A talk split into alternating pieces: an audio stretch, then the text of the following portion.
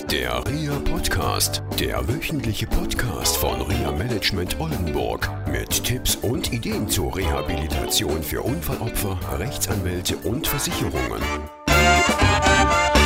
Hallo und herzlich willkommen zu einer neuen Sendung aus Pferden, der Kreisstadt meiner ehemaligen Heimat. Ich bin hier groß geworden, ja, keine 200 Meter von hier weg hat meine Großtante gewohnt. Heute bin ich wieder bei Herrn Dr. Heise und Herrn Kerkmann aus der Kanzlei Dr. Heise, Gärtner und Kerkmann, Spezialisten für Verkehrsrecht und Arzthaftpflichtrecht. Beim letzten Mal hatten wir uns schon über viele Möglichkeiten des Schadensersatzes unterhalten und hatten ja festgestellt, wow, es gibt eine ganze Menge mehr als nur das Schmerzensgeld. Und wir können vielleicht sagen, dass das Schmerzensgeld mehr oder weniger ja, so ein Sahnehäubchen im Prinzip für die ganzen anderen Leistungen sind. Und wer das nicht verfolgen können, konnte in der letzten Woche, einfach nochmal die alte Sendung anhören. Da gibt es viele, viele Informationen und äh, vielleicht auch eine, einige Informationen, um mit dem eigenen Anwalt nochmal in Kontakt zu treten und so mal zu klären, ha, das habe ich gar nicht bekommen. Ja, und heute wollen wir uns ein bisschen auf die Ärzte stürzen. Das ist, Herr Dr. Heise, Ihr Fachgebiet. Das stimmt, das hat sich in den letzten Jahren so nach und nach immer weiter entwickelt. Anfangs habe ich es im Prinzip aus Interesse gemacht, sage ich ganz offen. Das Interesse ist natürlich immer noch da, aber ich habe festgestellt, dass es auch einfach ein Gebiet ist, was immer mehr nachgefragt wird, wo man aber halt auch die Besonderheiten äh, sehr stark beachten muss, um dann den Patienten richtig und ja zielgerichtet vertreten zu können. Okay, welche Besonderheiten sind das konkret? Die Besonderheiten liegen am Anfang des Mandates ganz oft. Das Wichtigste ist die Informationssammlung als erstes. Das heißt, der Patient, also ich vertrete in der Regel Patienten, der kommt zu einem, sagt, ich hatte die und die Behandlung und das und das ist jetzt passiert und ich glaube, das ist nicht so ganz richtig. Da kann man oftmals als Anwalt noch gar nicht sagen, da ist was falsch gelaufen oder andersrum, nee, da ist nichts falsch gelaufen, sondern man muss als allererstes erstmal sagen, ich muss an die ganzen Behandlungsunterlagen ran. Das bedeutet, das geht inzwischen sehr einfach und sehr schnell. Früher war das komplizierter. Man kriegt eine Schweigepflichtsentbindungserklärung von dem Mandanten, schreibt das Krankenhaus oder die behandelnden Ärzte an und bekommt die ganzen Unterlagen. Die schaue ich dann erstmal einmal in Ruhe durch. Parallel dazu bitte ich den Mandanten in der Regel, mir einmal auch genau aufzuschreiben, wie die Abläufe waren, weil es kommt da wirklich auch später auf Details an, die man ruhig vorher schon mal dokumentieren soll, bevor man sie vergisst. Und was auch der Patient selber meint, was schiefgelaufen ist. Dann gibt es eben Fälle, die sind total klar, wo man dann in Anführungszeichen sagt, ja, das, das kann nicht so richtig sein. Zum Beispiel eine Frau unterzieht sich einer Totaloperation und es wird die Blase oder der Harnleiter verletzt. Da liegt es auf der Hand, dass das auch keine schicksalshafte, sondern eine wohl fehlerhafte Sache ist. Aber dann gibt es eben Komplikationen und Fälle eben auch, wieder an dem Beispiel der Totaloperation. Es kommt zu Verwachsungen im Bauchraum. Das ist eine Sache, die kann schicksalhaft sein. Also da kann der Arzt nichts für, obwohl es nicht so sein soll oder sein darf. Oder es kann fehlerhaft gewesen sein, weil nämlich die Operationsführung nicht richtig ist. Wenn man diese komplizierteren Fälle hat, wo man nicht genau weiß, wo geht es hin, was ist richtig, was ist falsch, dann habe ich erfreulicherweise ein, zwei, drei befreundete Ärzte, mittlerweile sind es befreundete Ärzte von mir, die ich mit Zustimmung des Mandanten immer mit einbeziehen kann. Die gucken sich das einmal durch und geben einem dann Hinweise. Jeder Fall ist ja für sich selber schwer, auch in Ihrem Bereich. Und dann gibt es natürlich auch so Fälle, wo es dann kompliziert wird. Sie haben erfolgreich einen Fall begleitet, da ging es um Darmkrebs. Und da ist die Operation auch nicht so gut gelaufen, weil einige Testverfahren nicht durchgeführt worden sind. Wie ist der Mandant eigentlich dann zu Ihnen gekommen? Wenn ich mich richtig erinnere, es läuft in diesem Bereich sehr viel tatsächlich einerseits über die Empfehlung und ich meine, dieser Patient ist zu mir gekommen über eine Empfehlung, nämlich eines Patienten, den ich im Verkehrsunfallrecht vertreten habe und der mitbekommen hat, dass ich in diesem Bereich tätig bin. Und der war auch selber erst der Meinung, da kann man gar nichts machen, das ist so. Und das war genau so ein Fall, wo man dann die Informationen gesammelt hat, wo man sich äh, mit Hilfe eines anderen Arztes rangetastet hat, ist das richtig oder nicht, weil es war ein sehr selten benutztes Operationsverfahren. Das war zu dem Zeitpunkt Punkt noch sehr neu. Da wurde eben am Darm nicht offen über einen Bauchschnitt operiert, sondern quasi durch den Enddarm von innen. Das ist zwar jetzt nicht so neu, aber diese Operationsmethode, die dort angewandt wurde, war relativ neu. Und da kann man als Anwalt dann, selbst wenn man sozusagen sich immer wieder weiterbildet, nicht beurteilen, wo sind hier die üblichen Risiken und wo sind die besonderen Risiken oder handwerklichen Fehler. Es gibt natürlich auch andere Fälle. Sie hatten mir erzählt, Sie haben sogar äh, jemanden gehabt, der das Bein verloren hat, sogar mhm. durch eine Operation Querschnitt gelähmt ist. Das sind natürlich relativ dramatische Fälle. Worauf dürfen unsere Zuhörerinnen und Zuhörer achten, wenn es um dieses Thema geht? Was wären so Marker, wo sie aufwachen sollten und einfach mal mit dem Anwalt sprechen sollten? Also im Prinzip sollen die hm, Patienten sich selber einmal noch vor Augen halten, wie war das eigentlich, was ist mir vorher gesagt worden, was ist der übliche Verlauf und wo sind die Risiken. Und dann muss man einmal hinterher abgrenzen im Kopf, war das jetzt der übliche Verlauf, so wie es mir geschildert worden ist?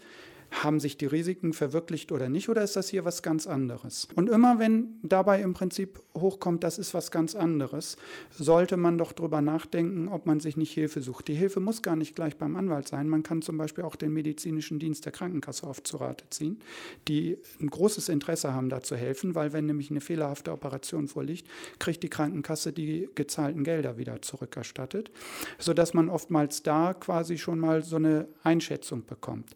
Dann ist es eben auch so, was man sich selber fragen soll, wenn es hinterher zu Reoperationen kommt, also zu erneuten Operationen. Man geht ins Krankenhaus, es wird gesagt, das ist ein kleiner Eingriff, Sie bleiben vier, fünf Tage hier nach den vier, fünf Tagen gibt es plötzlich die Notwendigkeit einer weiteren Operation. Auch da sollte man aufmerksam sein und sich immer fragen, war das wirklich notwendig? Oder zum Beispiel bei, das erlebe ich auch häufiger, habe ich mehrere Fälle schon gehabt, Operationen im Bereich der Wirbelsäule, wo im Prinzip zwei oder drei Segmente nach, einer, nach einem Bandscheibenvorfall versteift werden sollen. Wenn plötzlich gesagt wird, nee, das sitzt alles noch nicht so gut, wir versteifen hier jetzt vier, fünf, sechs Segmente oder bis hin zu acht, habe ich auch schon erlebt.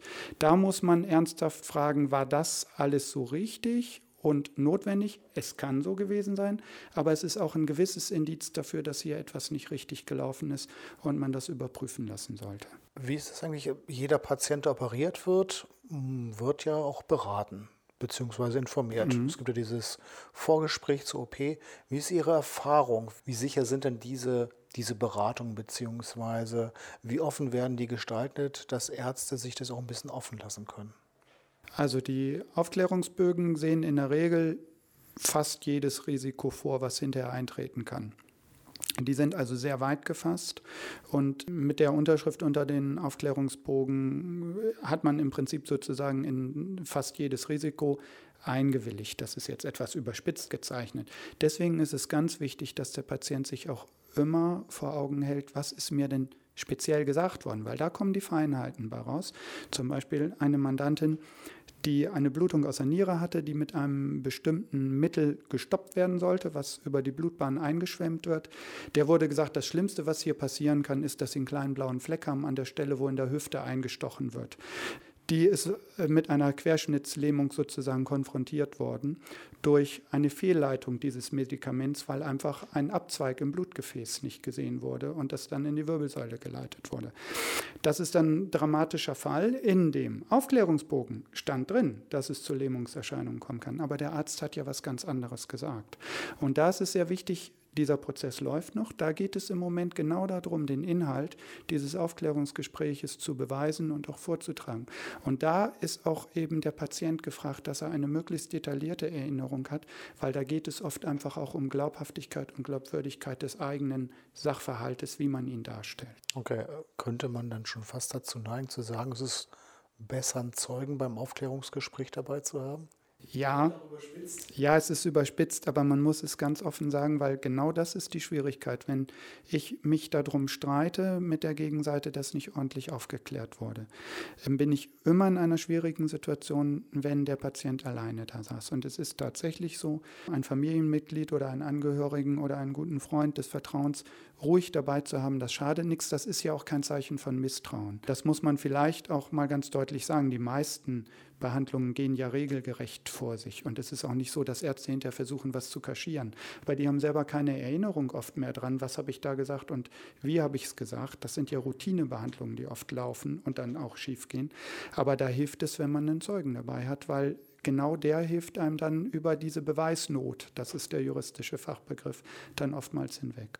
Okay, und dann geht es gleich vor das Gericht oder gibt es auch Schlichtungsstellen? Es gibt auch die sogenannte Schlichtungsstelle, ähm, die bei jeder Ärztekammer eines Bundeslandes, manchmal bundeslandübergreifend, eingerichtet ist. Die kann man anrufen und dann wird dort, das ist kostenfrei für die Patienten, dann wird dort auch eine Sachverständigenbegutachtung durchgeführt. Ich habe es früher sehr oft gemacht. Ich bin inzwischen davon relativ stark abgekommen und zwar aus dem einfachen Grunde, in Fällen, wo man sich nicht einigt, wird es leider meistens dann notwendig, doch noch eine Klage durchzuführen. Und es ist im Sinne des Mandanten oft eben nicht, dass man dann ein jahrelanges Verfahren, also erst braucht man ein bis anderthalb Jahre vor der Schlichtungsstelle und dann braucht man nochmal anderthalb bis zwei Jahre für ein bis zwei Instanzen vor Gericht. Und das ist auch eine enorme psychische Belastung oft für die Patienten, sodass ich, ich stelle das vor, ich sage die Vorteile und die Nachteile, meine Erfahrungen, das kann jeder empfehlen, aber ich rücke ein wenig davon ab, die Schlichtungsstellen einzubeziehen, weil kostenmäßig ist es oftmals für den Patienten, auch wenn die Schlichtungsstelle kostenfrei ist, meine Gebühren entstehen ja. Es ist manchmal, wenn man durch beide Sachen durchgehen muss mit Klage, ist es im Sinne des Patienten eben nicht kostengünstiger, sondern manchmal sogar teurer und das finde ich dann natürlich nicht so erstrebenswert. Und natürlich auch zeitaufreibend und nervenaufreibend. Ja. Ne? Das ist ja auch eine psychische Belastung, die damit einhergeht.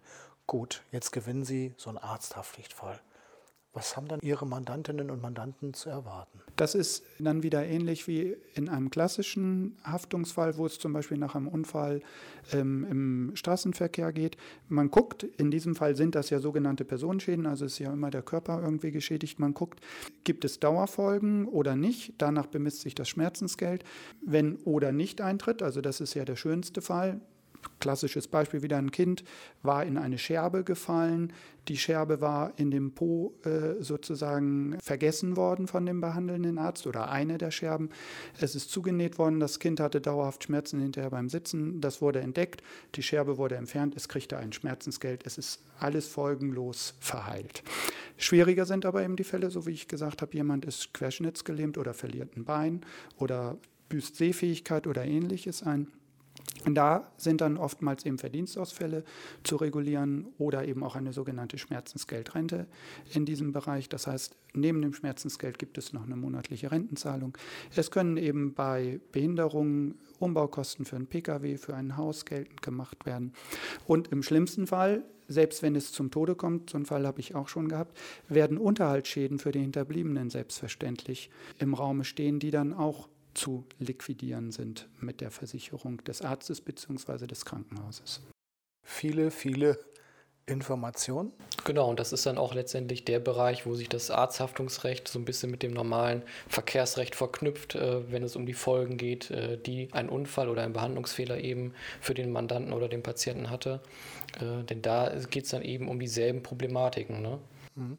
Jetzt höre ich immer wieder, das dauert mir alles zu lange. Also einige von meinen Mandanten sagen dann halt manchmal, oh, das dauert alles so lange, die kommen eigentlich in die Pölle. Das liegt dann immer an der Versicherung oder am Anwalt. Wie ist das so aus Ihrer Praxis? Wie schnell geht denn so ein Verfahren eigentlich? Also nehmen wir jetzt mal jetzt nicht gerade das Arzthaftpflichtrecht. Ich glaube, das ist von der Beweisführung noch schwieriger und umfangreicher. Sie müssen Ihr medizinisches Netzwerk, sage ich mal, befragen, erstmal auch eine Meinung bekommen, okay, hat das überhaupt Sinn und so weiter. Und jetzt nehmen wir mal einen Verkehrsunfall. Wie lange dauert das, bis so ein Mandant sagen kann, okay, es kommt was auf mich zu, und zwar positiv im Sinne von Leistung von der gegnerischen Haftpflichtversicherung? Das ist immer ganz, ganz unterschiedlich. Äh, kann man auch so individuell jetzt gar nicht äh, festlegen und sagen, ja, äh, bei nur Sachschäden sind es sechs Wochen, bei Personenschäden sind es sechs Monate. Das ist immer ganz individuell auf den Fall eben abgestimmt. Da fängt es dann auch schon an, was wir sozusagen in dem ersten Teil auch besprochen hatten, die Haftung dem Grunde nach. Wenn die von Anfang an unstreitig ist, zum Beispiel durch einen Auffahrunfall, hat man in der weiteren Schadenregulierung viel weniger Probleme. Wenn wir einen Fall haben, wo wir über die Haftung dem Grunde nach schon streiten müssen, sind Versicherungen sehr, sehr zurückhaltend. Das heißt, die gucken erstmal in die amtlichen Ermittlungsakten. Die Polizei war in der Regel bei diesen Unfällen dann vor Ort. Da werden Ermittlungsakten angelegt. Äh, da möchte man erstmal Einsicht haben. Äh, die muss man dann bei der Polizei oder Staatsanwaltschaft beantragen. Da kann es teilweise je nach Staatsanwaltschaft, je nach Polizei auch schon mal äh, zwei, drei Monate dauern, bis überhaupt eine Akte vorliegt. Und das heißt, in dem Zeitraum passiert letztendlich relativ wenig, weil die Versicherung sagt, ohne Einblick in die Unfallakte gucken wir äh, gar nicht erstmal äh, weiter auf den Fall, sondern warten das ab. Äh, und dann wird erst entschieden, ob wir die Haftung der Grunde nach anerkennen oder ob man sich da eben weiter darüber unterhalten muss. Aber man kann sicher sagen, dass selbst kleinere Sachschäden mindestens vier bis sechs Wochen in der Regulierung dauern ähm, und schnell auch mal ähm, zwei Monate dauern. Dabei muss man auch berücksichtigen, ich kann das verstehen, dass die Geschädigten oft sagen, Mensch, was dauert das alles so lange? Dabei muss man auch einfach berücksichtigen, dass die Rechtsprechung den Versicherungen auch einen relativ weiten Spielraum zur Regulierung einräumt. Das heißt, wenn man zu früh klagt, hat man auch das Risiko, dass man auf den Kosten sitzen bleibt, wenn die Versicherung dann zum Beispiel anerkennt und hinterher sagt, ja, ich hatte aber noch nicht die Informationen, die habe ich jetzt durch die Klage erst bekommen und jetzt erkenne ich an. Und das ist auch immer ein schwieriges Thema und ein schwieriges Feld. Plus, das muss man fairerweise den Mandanten auch sagen, wenn es beim Gericht geht, äh, erstmal liegt, geht es selten schneller als wenn es nicht beim Gericht liegt, sondern man nur in der Kommunikation mit dem Versicherer steht. Und ich glaube, das habe ich von einem Kollegen von Ihnen gelernt, man muss auch sagen, Sie schulden eine Dienstleistung und keine, sage ich mal, umfassende Beratung und Begleitung, was schon Richtung Sozialarbeit und solche Sachen geht. Ich glaube, das ist also bei vielen Ihrer Kolleginnen und Kollegen erfahre ich das immer wieder, dass sie konfrontiert werden, jetzt nochmal schnell beim Sozialamt was machen und hier was machen und da noch was machen. So, sie regulieren den Verkehrsunfall. Das ist richtig. Das ähm, versteht der Mandant oftmals auch falsch. Natürlich ist man geneigt, so kleinere Dienstleistungen nebenbei macht man einfach mit.